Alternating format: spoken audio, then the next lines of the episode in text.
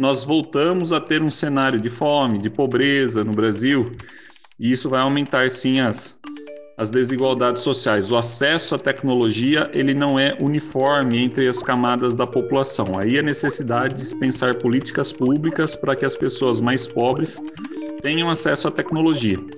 Uma das coisas que nós percebemos na, na pandemia é que antigamente, né? Antigamente é antes da pandemia. Antes da pandemia se achava que o futuro seria o ensino à distância. O que a pandemia mostrou é que para os mais pobres o ensino à distância não funciona ou não funciona bem porque eles não têm dinheiro suficiente para acessar essa tecnologia.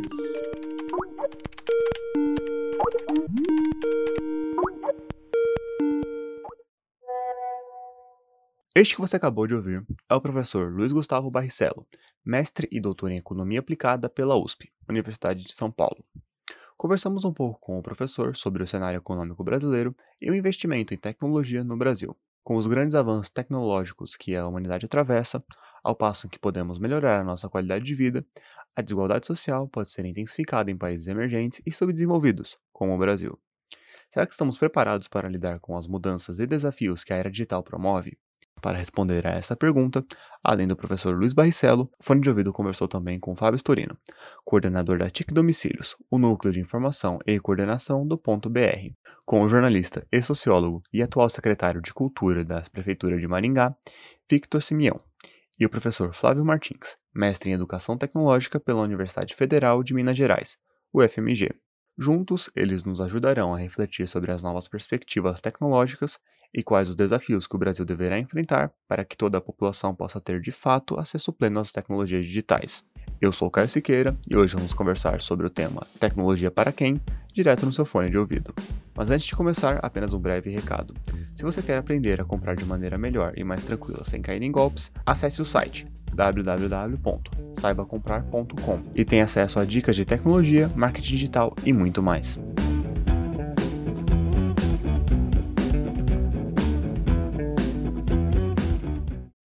Sejam bem-vindos ao episódio número 32 do Fone de Ouvido. Hoje vamos discutir como a falta ao acesso às novas tecnologias pode aumentar a desigualdade social no Brasil. No dia 11 de março de 2020, a Organização Mundial da Saúde decretou a pandemia do novo coronavírus, a Covid-19. A partir deste dia, muitas transformações ocorreram em todo o mundo.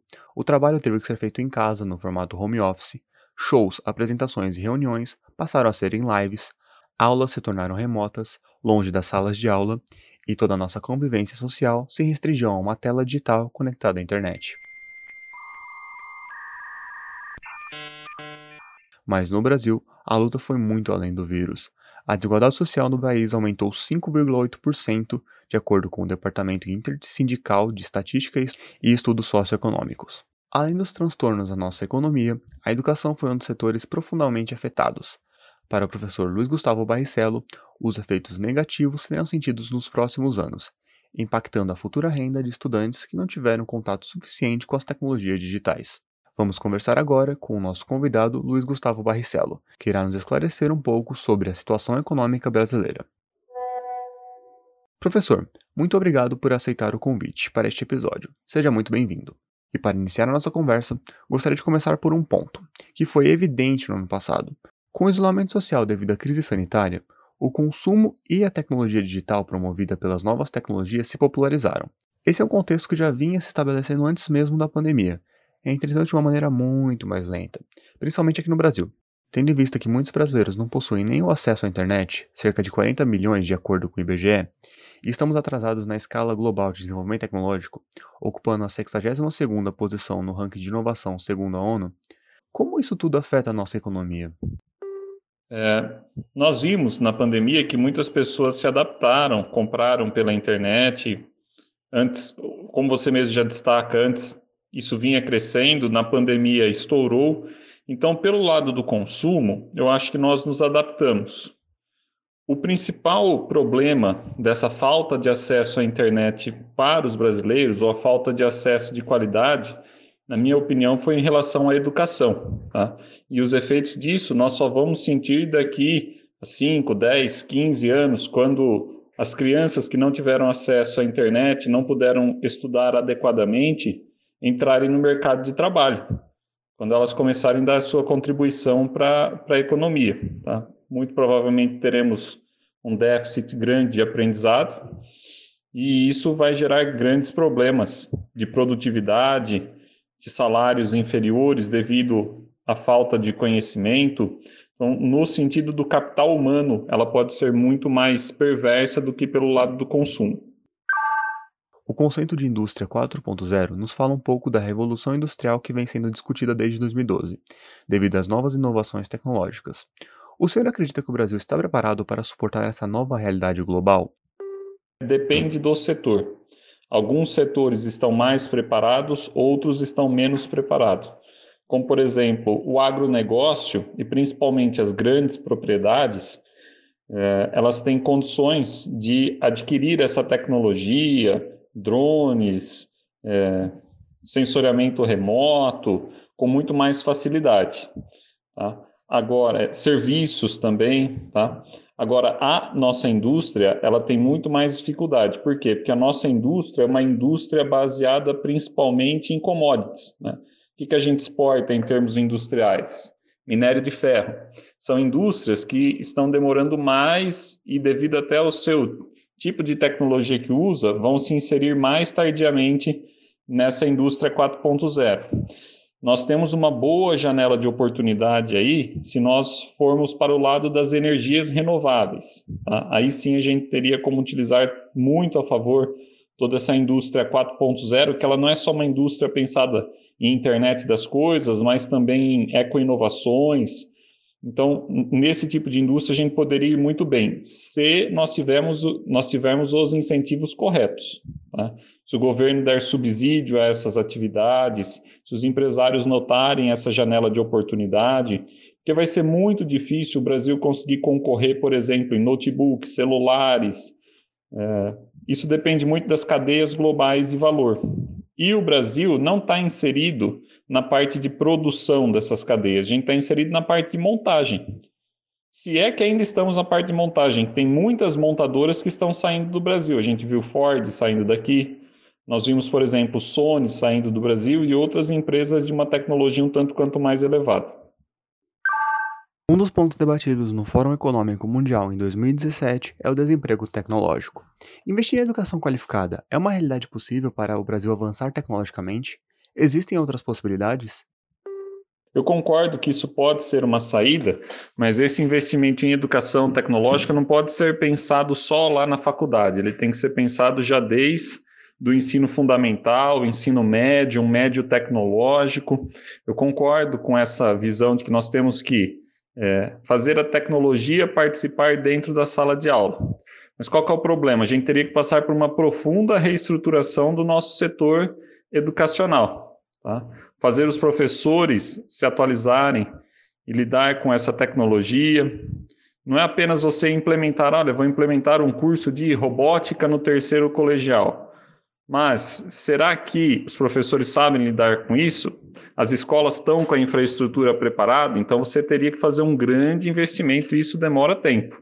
Então, concordo que deve ser investido, não, não é só o investimento nas faculdades, é desde a base, mas isso demora uns 10, 15, até 20 anos. A Coreia do Sul fez isso, deu muito certo, mas foi um projeto de longo prazo, aí em torno de 40 anos. Qual análise podemos fazer dos governos brasileiros no que tende a investimentos tecnológicos e desenvolvimento econômico? E qual a importância das políticas públicas nesse processo? Uma, pergunta muito interessante, porque no Brasil se criou uma ojeriza, tá? Um, um, algo avesso à participação no Estado tentando investir em tecnologia. Muito provavelmente, aí, devido aos escândalos de petrolão, escândalos de corrupção envolvendo empresas, Uh, e porque também dos anos 90 para cá criou-se uma narrativa que alguns economistas, eu não gosto muito desse nome, mas alguns economistas chamam de neoliberal. Nessa narrativa neoliberal, o Estado deveria, a iniciativa privada, solucionar os seus problemas e não intervir tanto.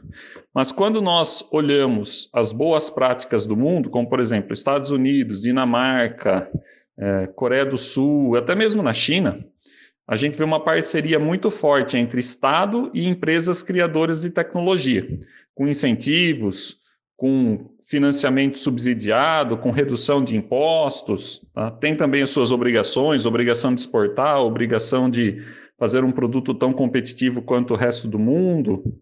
É, mas aqui no Brasil a gente se distanciou disso. Para que, que a gente tem incentivo? Para o agronegócio, para a exportação de commodities. E nós estamos, infelizmente, nos distanciando cada vez mais nos investimentos de tecnologia de ponta, tá? o que, na minha opinião, é um problema. No Brasil, essa nova realidade econômica induzida pelas novas tecnologias pode acentuar a desigualdade social? Sim, principalmente se o desemprego continuar crescendo da forma como está.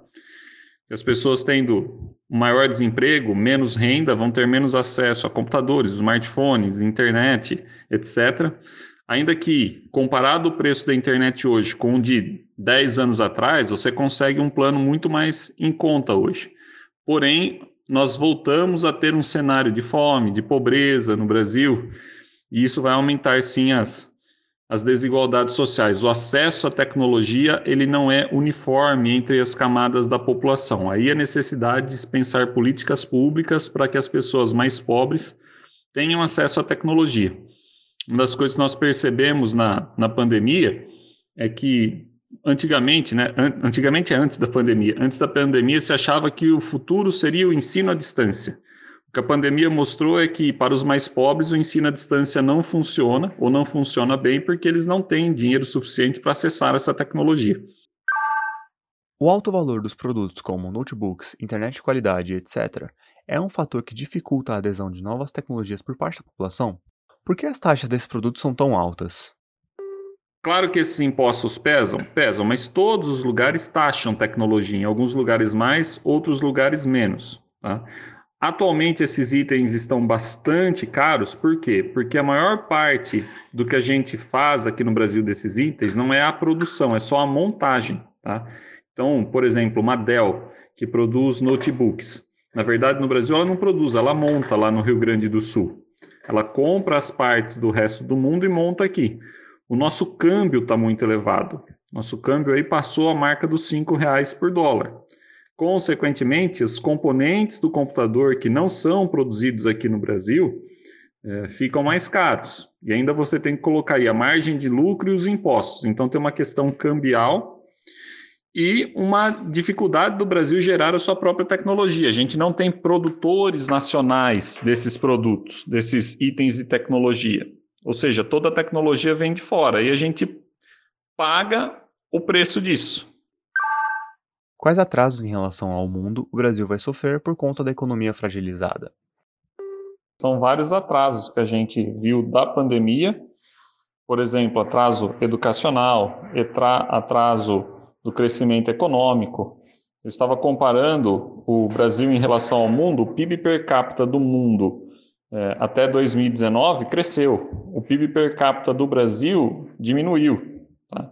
Então a gente está formando que os economistas chamam de gap econômico, uma diferença entre a média mundial e a média brasileira. O PIB per capita do mundo, exceto no período da pandemia, cresceu. Para ser mais exato, a partir de 2017, o PIB do Brasil já começa a decrescer, enquanto do resto do mundo continua crescendo, formando então esse gap. Tá? Por que o Brasil ainda não produz tecnologias a nível de exportação mundial, como games, eletrodomésticos, carros e afins? Temos algum núcleo de pesquisas avançada que faça efeito no nosso desenvolvimento tecnológico? A gente teria que entender um pouquinho que as principais empresas produtoras de tecnologia exportadoras de tecnologia de ponta, de, de indústria 4.0, elas são empresas multinacionais. Tá? Essas empresas multinacionais, elas têm uma lógica que se chama cadeias globais de valor, ou seja, elas produzem cada parte do seu produto num determinado país. Por exemplo, uh, ah, é mais em conta você produzir a sola do sapato na China, então é lá que ela vai ser produzido. Ah, é mais em conta produzir o design do sapato eh, nos Estados Unidos ou na Itália, é lá que ela será produzida. Ao Brasil, coube a parte de menor valor agregado, que é a parte de montagem. Tá? Então, a exportação que a gente faz é uma exportação de baixíssimo valor agregado. Por quê? Porque nós não conseguimos nos inserir numa posição boa nas cadeias globais de valor. Tá? Como é que a gente mudaria isso? Com investimento em infraestrutura, com investimento em educação tecnológica, com investimentos. Bom, não dá mais para a gente produzir notebook, chip, celular. Qual que é a próxima tecnologia? Bom, é a economia ecológica, ecologicamente correta. Seria uma alternativa para a gente. Professor, agradecemos a participação e por esclarecer o cenário econômico brasileiro.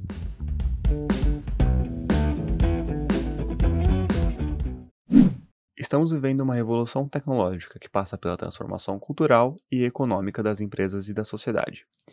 É importante levar em conta que o baixo investimento em ciência e tecnologia pode acarretar em diversos problemas sociais e econômicos, tendo em vista que nos próximos anos as tecnologias exponenciais trarão mudanças ainda maiores em todas as áreas da nossa vida. Nosso próximo convidado é o professor de inglês Flávio Martins, mestre em Educação Tecnológica pela UFMG. Flávio tem utilizado recursos digitais para engajar seus alunos, mesmo no período da pandemia. Na nossa conversa, ele expõe a necessidade das salas de aula estarem mais próximas da realidade digital que estamos vivenciando, para engajar os alunos. Professor, considerando a falta de recursos nas salas de aula evidenciada já antes do início da pandemia, quais foram os principais desafios enfrentados durante a crise sanitária para manter a qualidade da educação para os seus alunos? Bom, um dos principais desafios para vencer é, as situações dentro do período da pandemia foi a questão da falta de treinamento é, relacionado a tecnologias de várias pessoas, né, vários professores, é, a problemas da infraestrutura, falta de infraestrutura adequada para atender os meninos, e a grande maioria das escolas não tinha nem mesmo uma plataforma virtual para fazer é, esse atendimento. Então, esses foram os três principais problemas da parte do professor. Já da parte dos estudantes, tem a questão da falta né, de, de hábito de usar a internet para estudar. É, para muitos alunos, a falta de internet ou de equipamento, computador, celular adequado ou na quantidade suficiente, que às vezes na mesma família tem três, quatro filhos. E, de uma maneira geral, foi isso. A pandemia revelou a escassez e a desigualdade tecnológica no Brasil. O que o senhor conseguiu identificar como prático e ágil que contribua no aprendizado dos estudantes? Eu acho que a solidariedade entre os professores de troca de informação, um professor aprendia uma plataforma, já ajudava o outro a aprender também, um professor aprendia um recurso, já ajudava o outro a aprender. Usamos muito canais do YouTube, usamos muito é, recursos que as pessoas, é, que algumas pessoas já utilizavam, né, relacionados à educação, mas que ah, muitos não tinham nem experimentado, nem sabia que existia. Então, essa questão da solidariedade ajudou muito para que as coisas fossem um pouco mais, é, um pouco menos dolorosas para professores, para nós professores. O que vem sendo feito para o bem-estar do estudante, tendo em vista todos os problemas que se manifestaram com a pandemia? Eu acho que uma coisa que tem sido feita para melhorar a situação para os estudantes é que prefeituras e estados têm se mobilizado para melhorar a questão da infraestrutura de, de Wi-Fi em praças, é, em locais públicos. É, algumas prefeituras também têm emprestado tablets, computadores, chips de celular para que os meninos possam acessar. É, muitas prefeituras, muitos estados aderiram também a plataformas como Google, como Microsoft Teams, é, e isso fez com que as coisas fossem aos poucos caminhando para uma pequena melhoria porque na prática, no começo, foi tudo muito é, atropelado, né?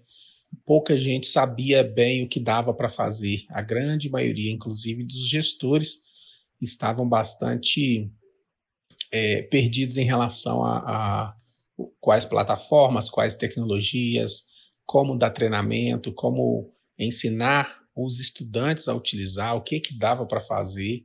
Então houve é, toda essa movimentação. Existe algum projeto entre o governo, escolas públicas e instituições privadas que possa ajudar na criação de ferramentas digitais para melhorar o desenvolvimento educacional? O senhor acredita que uma parceria de inovação seria benéfica para o sistema público educacional? Existem vários projetos de empresas particulares, né, empresas privadas com poder público para levar tecnologia para as escolas, jogos, atividades, recursos.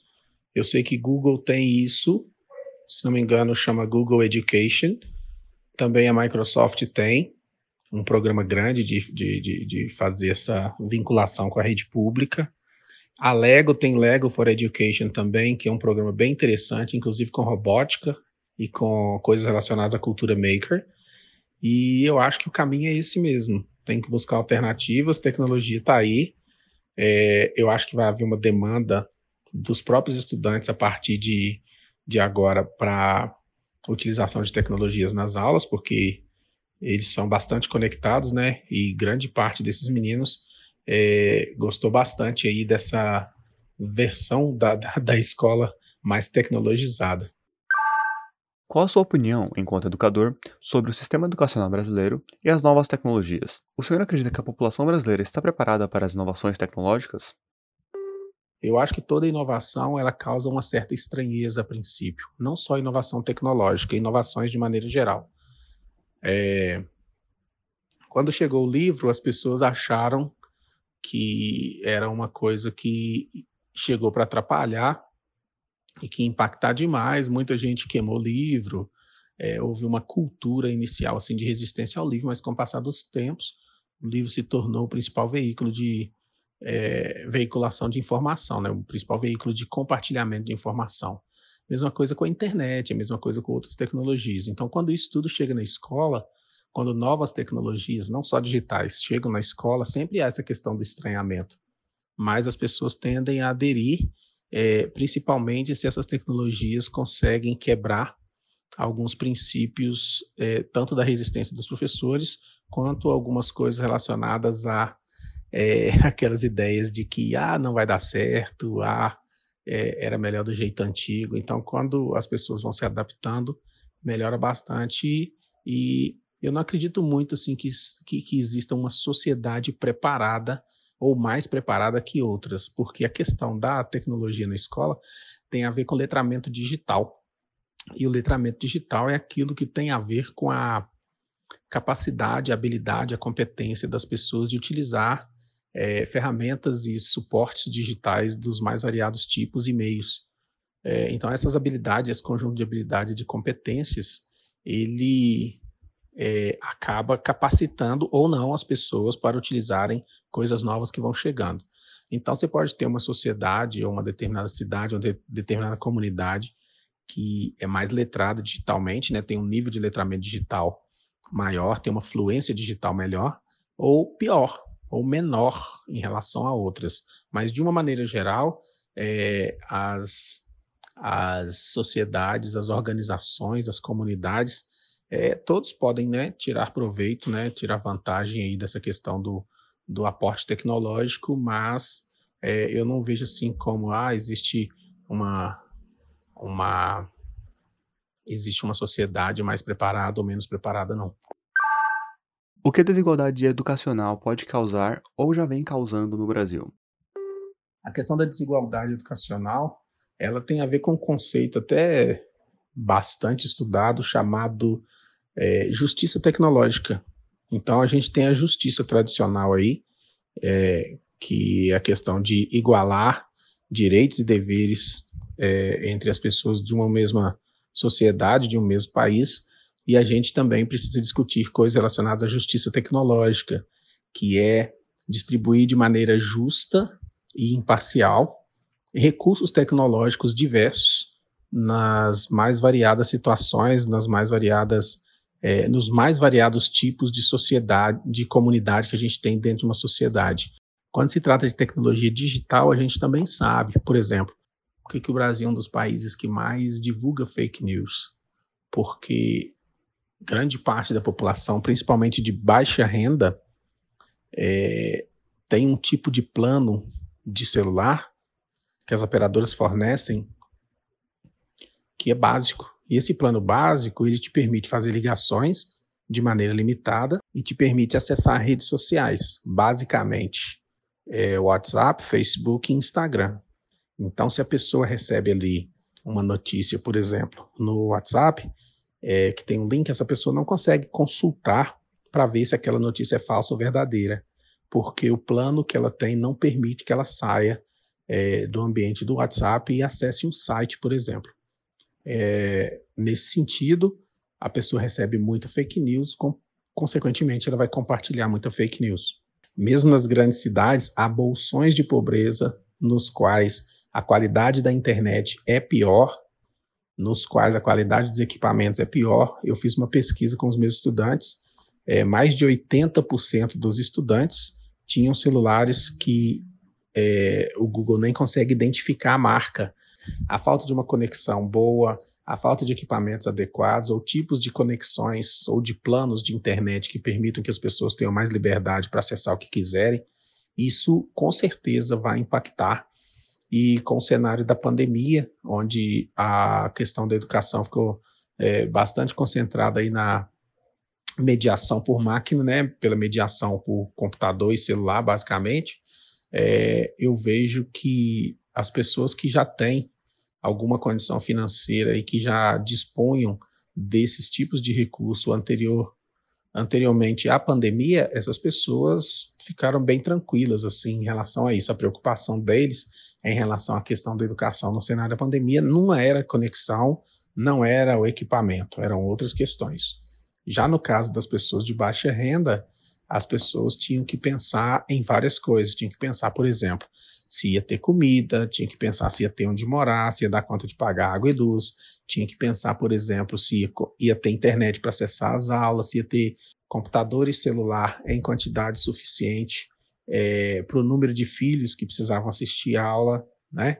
Então, eu acho que essa questão da restrição é, do acesso pelo tipo de plano, pela qualidade da conexão, pelos problemas de infraestrutura é, relacionada aí a ter ou não ter os equipamentos, é, as dificuldades que as escolas tiveram de determinar quais seriam os modos de trabalho no ambiente virtual no ensino remoto emergencial. Tudo isso vai impactar a educação, vai impactar as pessoas, os alunos, os, as famílias a médio e longo prazo. A gente deve ver resultado disso daqui uns três a cinco anos. Professor Flávio, agradecemos a participação neste episódio e contar um pouquinho dessa vivência dentro das salas de aula no Brasil. Um fenômeno que tem sido muito discutido ultimamente é a fuga de cérebros. Com onda negacionista sobre a importância das ciências desde 2019 para 2020, o Brasil perdeu 28 posições no ranking dos países que possuem profissionais qualificados para o mercado tecnológico, de acordo com o Índice Global de Inovação, IGI. Vamos conversar agora com o jornalista e sociólogo Victor Simeão. Atualmente ele exerce o cargo de secretário de Cultura da Prefeitura de Maringá e tem desenvolvido projetos no município para aproximar a população dos eventos culturais, mesmo de maneira virtual devido à pandemia. Como o senhor enxerga o uso das novas tecnologias no município de Maringá? Todos possuem acesso a esses dispositivos? E qual a sua visão em âmbito nacional? As tecnologias têm sido utilizadas no município de Maringá, principalmente na, no ensino fundamental, visto que a prefeitura do município tem um programa de que trabalha com tecnologia, computadores e robótica.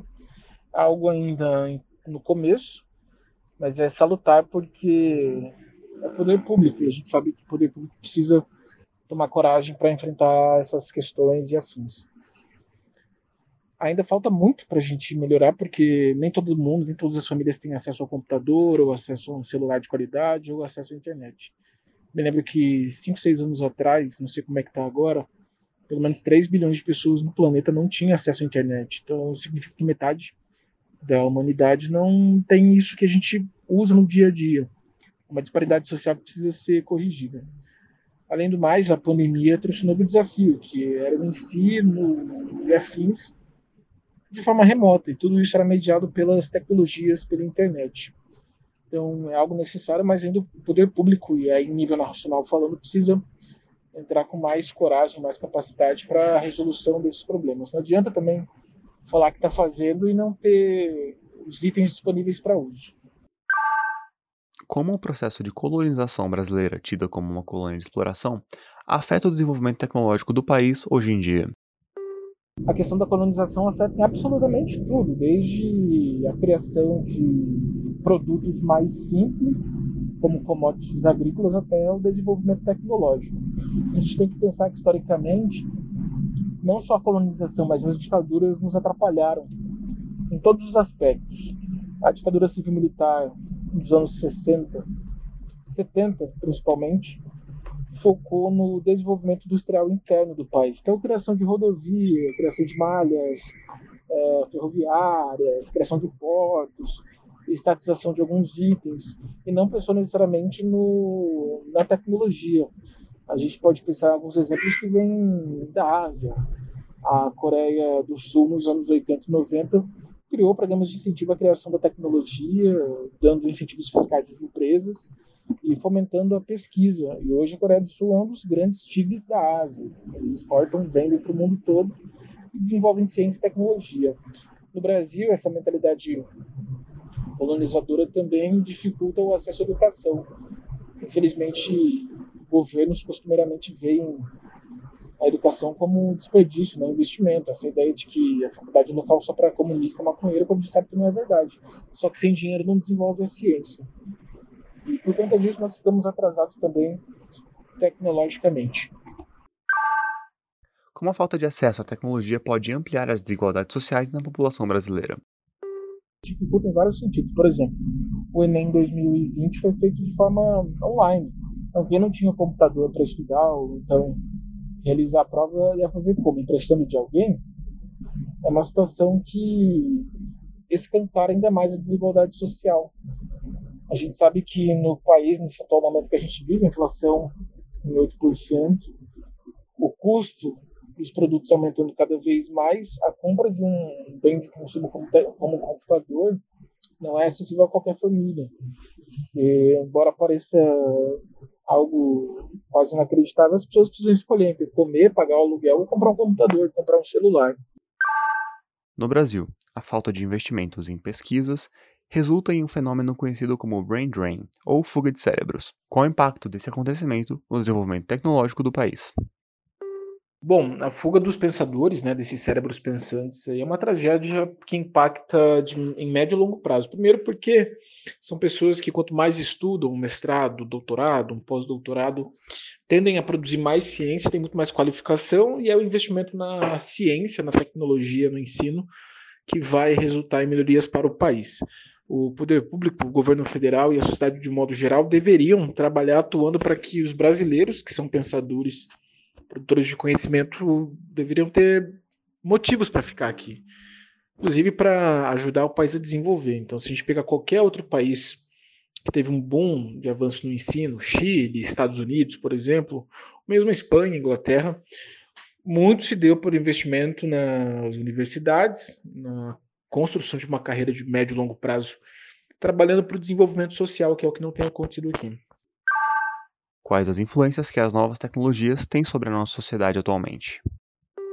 As novas tecnologias têm toda a influência possível. Um exemplo recente é a utilização do smartphone. Né? Dez anos atrás era impensável você pagar conta no celular, ver filme no celular. A gente estava mais ou menos usando o computador, já achava um grande avanço. Hoje tem gente que não compra mais computador, notebook ou tablet, utiliza o smartphone. Mais do que isso, as formas de comunicação têm. As maneiras de se comunicar, melhor dizendo, têm mudado a cada dia.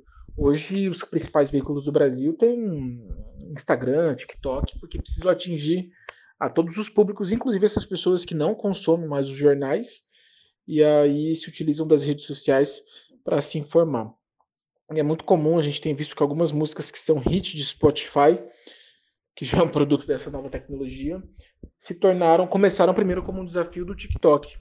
Então tá tudo muito interligado e essa influência resulta no nosso dia a dia. Então pessoas que têm menos paciência, o tempo todo mexe no celular, se parar o carro no trânsito mexe no celular, dificuldade de concentração para leitura. O senhor acredita que as instituições culturais e educacionais têm encontrado dificuldades para assimilar essa nova realidade tecnológica? Instituições culturais e educacionais têm encontrado sim, principalmente aquelas que são vinculadas ao poder público. A gente sabe que o orçamento público ele não consegue cobrir tudo, e se você cobre alguma coisa, você descobre outra. Então, o Sérgio Abranches, que é um sociólogo que eu gosto muito, tem uma frase que eu acho ótima, que é o mundo é digital e a política ainda é analógica. Isso vale para as instituições culturais. Agora, nessa pandemia, nós vimos locais como Maringá, Curitiba, institutos culturais privados também se adaptando, criando editais, políticas públicas que atingissem o público por meio da internet. E aí volta naquela nossa nas nossas primeiras questões, né, que nem todo mundo tem acesso, etc e tal. E, embora haja essa dificuldade, é necessário que as pessoas que estão à frente dessas instituições culturais e educacionais saibam lidar com isso. Lembrando que ainda existe uma, um grupo da sociedade que não tem acesso, não tem computador, ou tem dificuldade com tecnologia, e o mais importante é achar um meio termo. Na sua opinião, o que é necessário para que o Brasil supra a defasagem tecnológica vigente atualmente em relação aos países desenvolvidos? Investimento em tecnologia, investimento em ensino, investimento em educação, criação de carreiras que valorizem o professor, pesquisador e afins. Isso principalmente da iniciativa privada. Hoje, dentro do funcionalismo público, você tem um bom salário, não é compatível com a iniciativa privada. Então, isso cria um problema. Você tem 50 doutores que vão fazer o concurso para uma vaga só. Na iniciativa, no serviço público, ganharia 4, 5, 6 mil reais inicialmente, e no privado vai ganhar 2 mil, 2.500. Então, há um desestímulo em relação a isso. Sem contar também que é. Só que antes de qualquer coisa, é necessário resolver problemas estruturais no Brasil como acesso, ao, a, como acesso perdão, à saúde, à educação, à alimentação, que ainda assim muita gente não tem. Victor, muito obrigado pela participação e por trazer pontos importantes a serem refletidos neste episódio. Para encerrarmos nosso episódio, convidamos o coordenador do Centro de Pesquisa TIC Domicílios, Fábio Storino. A TIC faz parte do Centro Regional de Estudos para o Desenvolvimento da Sociedade da Informação e tem o objetivo de monitorar a adoção das tecnologias de informação e comunicação no Brasil. Foi criado em 2005 e é um departamento do Núcleo de Informação e Coordenação do Ponto BR. Com a economia em alta nos primeiros anos da década de 2000, houve uma evolução tecnológica no Brasil. Contudo, muitos nascidos antes dessa época seguiram e seguem analfabetos funcionais, sem muita intimidade com as novas tecnologias. Isso reflete atualmente na dificuldade em lidar com as redes sociais e aplicativos de serviços públicos, cada vez mais populares no país. Neste contexto, como o senhor analisa essa situação? E o que sugere para que essa limitação não ocorra daqui a alguns anos? A nossa pesquisa, a principal pesquisa que é a que eu coordeno, é a pesquisa TIC Domicílios. Né? Ela mede, uh, investiga o acesso às tecnologias nos domicílios brasileiros e pelas pessoas, né? Uh, então, o que as pessoas fazem, quem acessa a internet, quem não acessa a internet, o que as pessoas fazem na internet. Então, essa pesquisa é a mais antiga do CETIC, a gente há 15 anos, a gente produz todos os anos essa pesquisa. Aliás, esse ano é o 16º, né? A gente uh, divulgou os dados da TIC Domicílios 2020 o mês passado, em agosto. Então, a gente tem uma série longa de 16 anos. E nesses 16 anos, ah, é muito interessante ver a evolução né, da, da internet, do uso da internet no país. E enquanto você tem é, uma classe A, por exemplo, que há muitos anos, há mais de uma década, está quase inteira conectada, é, quando a gente olha para alguns estratos é, mais pobres da sociedade, é, a diferença era muito grande. Então, só para você ter uma ideia, domicílios com internet, é, em 2015, né, cinco anos atrás, classe A praticamente 100%, né, 99% dos domicílios de classe A tinham internet nos domicílios. As classes D e E, em 2015, faz cinco anos, 16% só dos domicílios. Então, a diferença era gigantesca. Essa diferença ela vem reduzindo ao, ao longo dos anos. Então, hoje, por exemplo, em 2020, classe A continua totalmente conectada. Classe B hoje já é praticamente 100% conectada, né, 99. A classe C está chegando lá, né, mais de 90% dos domicílios de classe C. E a classe é, classes D e E que era 16% lá atrás, em 2015, não faz muito tempo, chegou esse uh, o ano passado a 64%.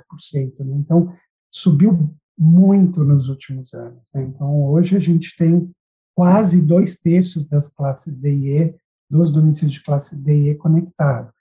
É, isso teve um salto muito grande em decorrência da pandemia. Né? O, o ano passado, quando a gente divulgou os dados referentes ao ano de 2019, era 50% só dos domicílios de classe D e E que tinham internet. Né? Isso pulou de 50 para 64.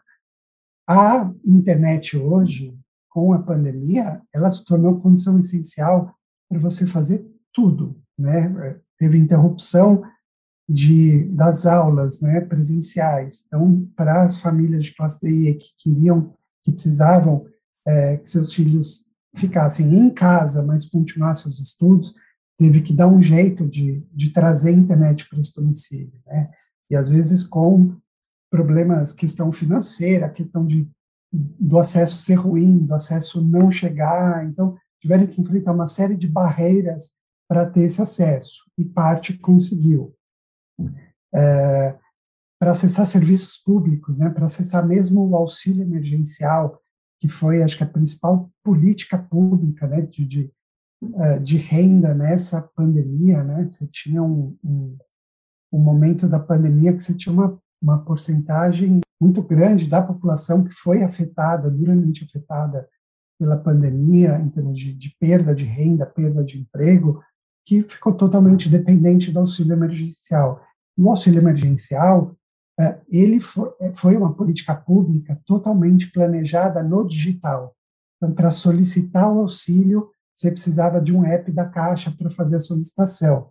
Agora eu solicitei para você movimentar esse dinheiro, receber e movimentar, você precisava de um outro app para movimentar esse dinheiro. Então, se a pessoa não tinha acesso à internet, ela não tinha nem acesso a essa renda emergencial. Então, ela ficava muito, mas muito vulnerabilizada. Né? Então, é, com isso, né, com essa dependência de trabalho, lazer, compra, cultura, tudo mudou para o mundo digital, para o mundo online, ter esse acesso se tornou fundamental para continuar mantendo o mínimo de das suas atividades cotidianas, né?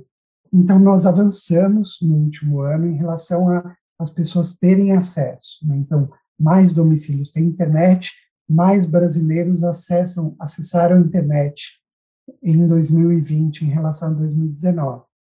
Agora, isso é uma coisa muito binária, né? ter não ter acesso.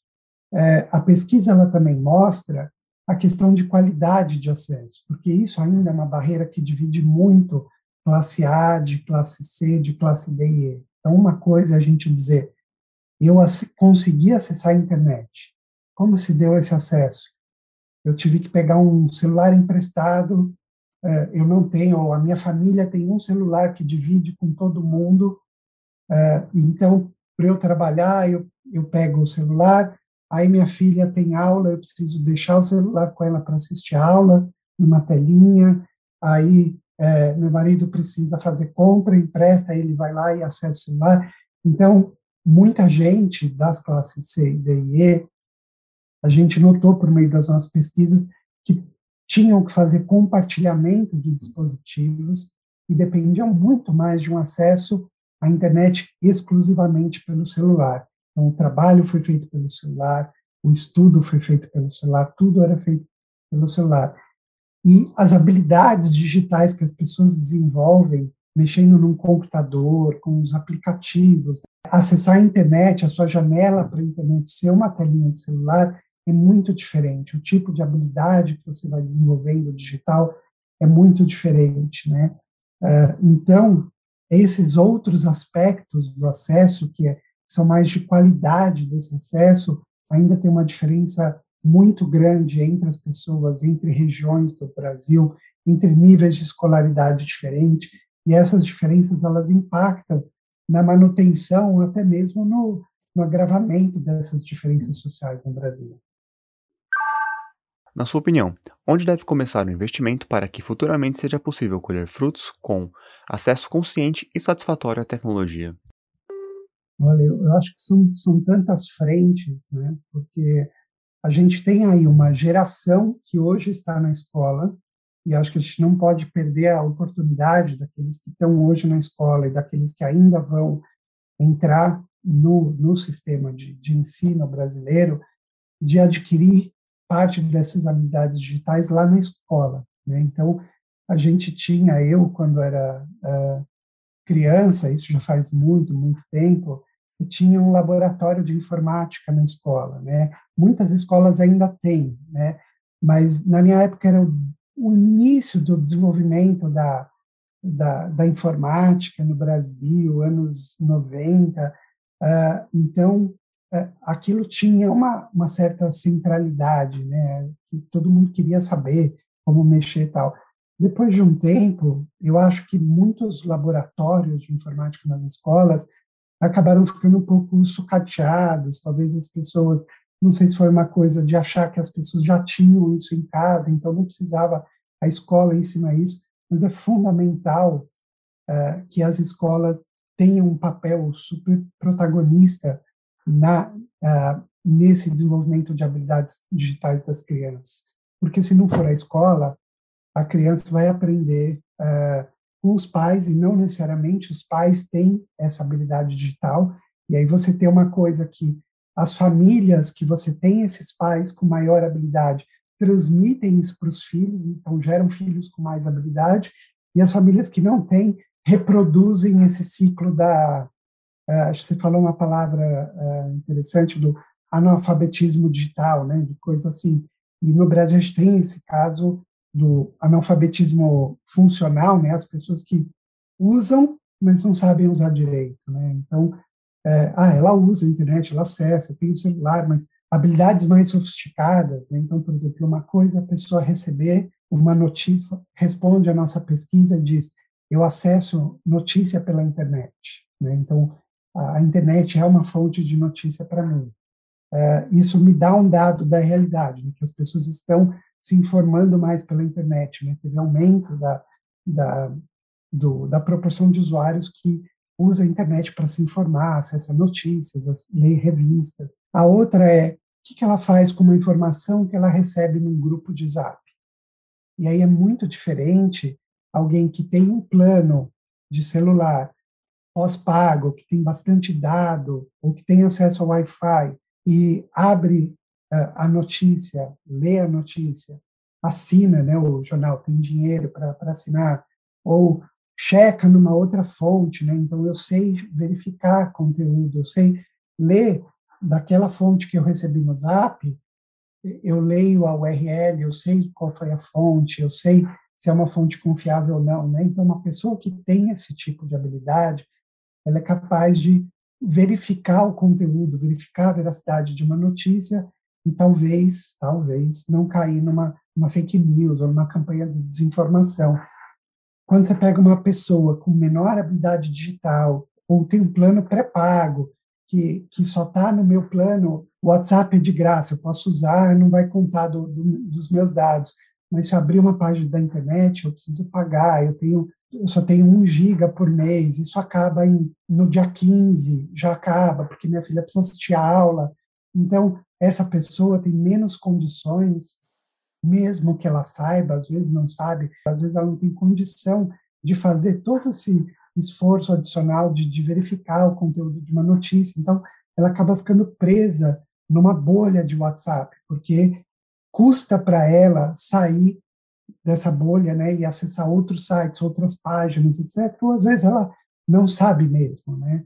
Então, se a gente não tiver essa essa preocupação muito grande da gente educar as pessoas e, e transferir, fazer com que as pessoas desenvolvam boas boas habilidades digitais, as pessoas ficam mais, elas não aproveitam tudo que a internet pode dar, pode trazer de benefício, né? Ela não é, não sabe ou não consegue assistir a um curso online, né? Saber que tem opções gratuitas que ela pode é, melhorar a sua educação e talvez conseguir um emprego melhor o uso da internet para buscar emprego, o uso da internet para participar de um processo seletivo, né, hoje, principalmente na pandemia, de, de fazer a, o networking, né, para se colocar no mercado de trabalho. Então, ter habilidades digitais hoje é fundamental para que as pessoas consigam melhorar até a sua condição de vida, melhorar a educação, melhorar, conseguir trabalho melhor, conseguir renda melhor, então, se as pessoas não tiverem esse tipo de habilidade, isso prejudica muito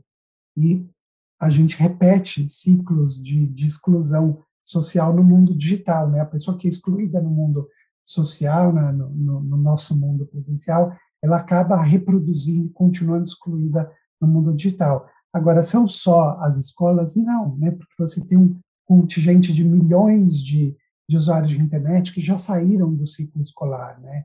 E as empresas hoje indo para o digital, elas perceberam como elas ficam vulneráveis, né? Sendo que os, os funcionários tiveram que acessar as redes das empresas de casa, do seu computador pessoal, né? É, como as empresas ficaram vulneráveis a golpes digitais. Né? Então, então, as empresas também deveriam ter total interesse em melhorar as habilidades digitais dos funcionários. E aí você tem um outro setor da população que já passou do ciclo educacional, muitas vezes, né, não, é, não 100%, já passou do ciclo profissional, são os idosos, né? Então a gente também precisa ter um olhar para eles.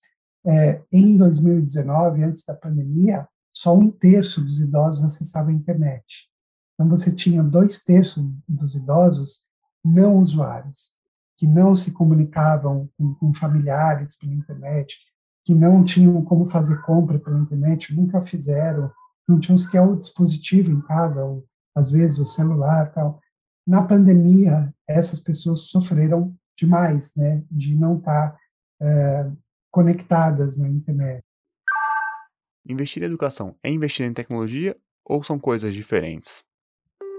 Eu acho que educação, você tem transbordo de uma coisa para outra, né? Porque quando a gente está falando de alguns aspectos de, de, de, habilidade digital, de você conseguir perceber que você está sofrendo um golpe, perceber que uma determinada notícia é falsa, etc., depende muito de um tipo de, de letramento que não é só o digital que te dá, né? Uma pessoa, eu acho que a educação tem um papel muito grande, ajuda muito o letramento necessário para você ter um, uma boa experiência no mundo digital, né? Eu acho que sem sem uma boa base de educação é difícil o mundo digital, que é um mundo informacional, é um mundo que a pessoa precisa ser capaz de processar muita informação, de saber diferenciar a informação boa da ruim. Então, tudo isso são habilidades que, que estão muito ligadas às habilidades que a escola dá para a gente. Né? Então, não dá para você uh, pensar as pessoas terem uma, uma vida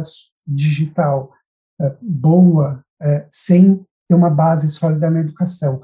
E o outro lado também é, é verdade. Né? Cada vez mais, sem o, você ter boas habilidades digitais, isso afeta o seu aproveitamento da, da escola né, cada vez mais.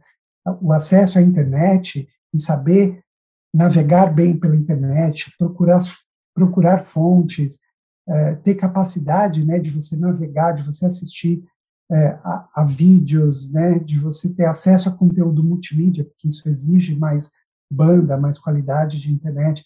Então, você ser capaz de, de, de fazer tudo isso no meio digital é, é uma condição para você ter uma boa experiência de educação, inclusive. Né? Cada vez mais parte do, do processo de, de acesso a conteúdo educativo se dá dentro do ambiente online. Na pandemia, isso assim é, é indiscutível, né? mas mesmo antes já vinha crescendo essa importância de você, das fontes né, de, de busca de conhecimento para você aprender sobre um determinado assunto, está cada vez mais no meio digital. Então, você precisa de uma boa habilidade digital para ter um bom aproveitamento da educação, você precisa de uma boa educação para viver bem no mundo digital. São coisas muito indissociáveis, né? as pessoas precisam é, ter essas duas preocupações.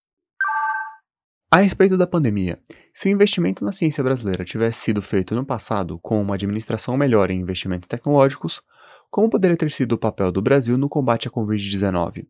E o que fica de herança tecnológica para as próximas gerações? Eu acho que sim, a gente poderia ter entrado na pandemia em um patamar melhor do que nós entramos. Quando a gente entrou na pandemia, a gente tinha um quarto da população brasileira uh, não usuária da internet. Então, uma cada quatro pessoas não usava a internet antes da pandemia. A gente tinha 30% dos domicílios sem acesso à internet. Uh, então, poderíamos ter começado a pandemia com mais pessoas é, conectadas já e podendo, e sabendo realizar várias das atividades que elas precisaram realizar na pandemia é, na internet, remotamente, de casa. Né? Então, o, o, trabalho pela internet, educação, uh, acesso a habilidade de fazer compras eletrônicas não é uma atividade trivial, uh, fazer acesso a serviços públicos eletrônicos, né, uh, cresceu na pandemia, mas ainda está muito aquém do que seria o ideal, né, a gente está ainda muito longe da, de um modelo em que as pessoas consigam realizar um serviço do começo ao fim, sem precisar passar ir presencialmente em nenhum posto uh, do governo. Então, a gente ainda tem um, um longo caminho né, para completar, para terminar essa transformação digital do Brasil. É, por outro lado, olhando para os países em desenvolvimento, né, países com uma economia mais similar do que o Brasil, de fato, o Brasil tem um, nível de, de, acesso, um nível de conectividade até bom, muito mais perto dos países desenvolvidos do que da, da média dos países em desenvolvimento. Né? Então, por um lado, o Brasil é mais conectado do que a média dos, da, da, dos países em desenvolvimento, que é positivo. E, e, acho que esse é um processo, quando a gente olha a série histórica da pesquisa, a gente vem avançando. Né? Ideal, óbvio, é, eu gostaria que a gente já tivesse mais incluído digitalmente parte da população do que estamos hoje, mas é um caminho que a gente está seguindo, que a gente vem evoluindo ano a ano, né? reduzindo a, a, as, as diferenças digitais, é, é, algo que a gente não pode descuidar, a gente não pode nunca achar que já resolveu, porque a gente ainda tem um grande, imenso problema, é, mas estamos estamos no caminho, né? estamos ano a ano, as diferenças digitais entre quem acessa e quem não acessa está tá reduzindo, que, então é positivo. Acho que é uma coisa que a gente pode pensar em como acelerar esse processo, em como melhorar a qualidade dos que já têm acesso, né? não só saber se a pessoa acessa ou não, é usuário ou não, mas como é que é esse acesso, de que dispositivo, né? Você tem um computador, 90, 100% da classe A tem um computador no domicílio, Classe D e E é um pouco mais de 10%, né, que acessa a internet de um computador, 90% da classe D e E acessa só do celular, então a gente pode melhorar a qualidade, a velocidade dessa conexão, melhorar as habilidades digitais das pessoas, então tem um longo caminho aí para a gente traçar. A outra pergunta que você fez sobre o que, que vai ter de, de herança, né, e de o que vai ficar desse efeito da, da pandemia. É, juro para você que o ano passado a gente nem sabia se o efeito da pandemia na conectividade ia ser positivo ou negativo. Né? Porque, por um lado, as pessoas precisavam usar mais a internet, mas, por outro, é, as pessoas perderam renda, perderam emprego, e a gente sabia que isso também tinha um impacto que pudesse ser negativo, né? Podia ser que as pessoas ia ter menos usuários de internet porque as pessoas perderam renda e tinham que tiveram que abrir mão do celular, abrir mão do plano de internet e tal. Mas o que a gente viu foi que as pessoas conseguiram estar mais conectadas na pandemia. É, o que isso vai ficar daqui para frente, né? O quanto dessas pessoas acabaram de se conectar, se conectaram pela primeira vez, o quanto isso vai continuar quando as atividades voltarem para o presencial, né? É, eu não sei é, responder. Eu acho que parte vai ficar, mas parte não vai ficar. Né? Eu acho que quando voltar para o presencial, algumas pessoas que tiveram que fazer uma escolha terrível entre pagar o plano de internet para poder continuar trabalhando, né? O trabalho por aplicativo, né? Quem vende pela internet, quem faz entrega por aplicativo pela internet, a gente viu casos de pessoas tendo que sacrificar o gasto dela com comida para pagar a internet para continuar nos seus empregos. Então, parte das pessoas, quando voltar para um, ambiente presencial, pode ser que, que, que, não precise mais fazer essa, essa troca trágica de comida por internet e, e não continue, deixe de ser usuária, deixe de ter uma conexão no seu domicílio. E, mas parte é, pode, pode ser que tenha conseguido estabilizar ou encontrar um jeito de, de conviver, né, de ter a internet na sua vida, isso pode ser muito positivo, né? Pode ser que pessoas que tenham feito pela primeira vez uma compra pela internet, pela primeira vez é, tirado um documento pela internet, tenham aprendido a fazer isso, não queiram mais voltar, que a gente queime essa ponte do passado e que a gente estabeleça um novo patamar mínimo de, de exigência nossa em relação a ser possível de fazer essas atividades no meio digital. Né? As empresas agora que estão discutindo a volta ao trabalho, parte dos funcionários já dizem, não, a gente gostou de trabalhar em casa, é, a gente é mais produtivo, a gente consegue fazer as mesmas coisas, eu consegui resolver o meu problema de conexão aqui. Então, isso pode ter impactos muito grandes né, na maneira como as empresas operam, é, na maneira como o governo opera, né? Agora que o governo teve que dar um jeito de oferecer um serviço pela internet totalmente, não vai voltar atrás, né? Pode ser que na pandemia a gente tenha feito de uma maneira emergencial, assim, o mínimo necessário, né? Mas agora a, é, pode ser que a população exija, não, agora a gente quer um serviço bom, 100% digital, né? Então, eu espero que, que a gente, é, de fato, né, tenha se atentado para a importância da gente ter é, esse, ainda que seja excelente, seja muito bom, positivo a gente poder um dia voltar a se encontrar e fazer atividades presenciais, é muito importante que a gente seja capaz de é, executar uma série de tarefas de uma maneira 100% digital. Fábio, muito obrigado pela participação neste episódio. Antes de encerrar, não deixe de conferir nosso último episódio que abordou a mineração na Serra do Curral. O episódio está disponível em sua plataforma de podcasts favorita. Eu sou o Caio Siqueira e esse episódio vai ficando por aqui. Se você tiver alguma crítica, elogio ou sugestão, é só chamar no nosso inbox pelas redes sociais da Contempo. Não se esqueça de seguir a Contempo no arroba Revista Contempo no Instagram e Twitter e Revista Contempo no Facebook e LinkedIn para continuar se informando. Obrigada pela sua atenção e logo voltamos com um tema fresquinho para você escutar direto no seu fone de ouvido. Este podcast da revista Contempo foi produzido por Letícia Pena, Thiago Rodrigues e Leonardo Diniz, com edição de Carolina Vieira, roteiro de Letícia Pena, coordenação de Carolina Vieira e sonorização de Carolina Vieira e Wagner Isidoro Júnior.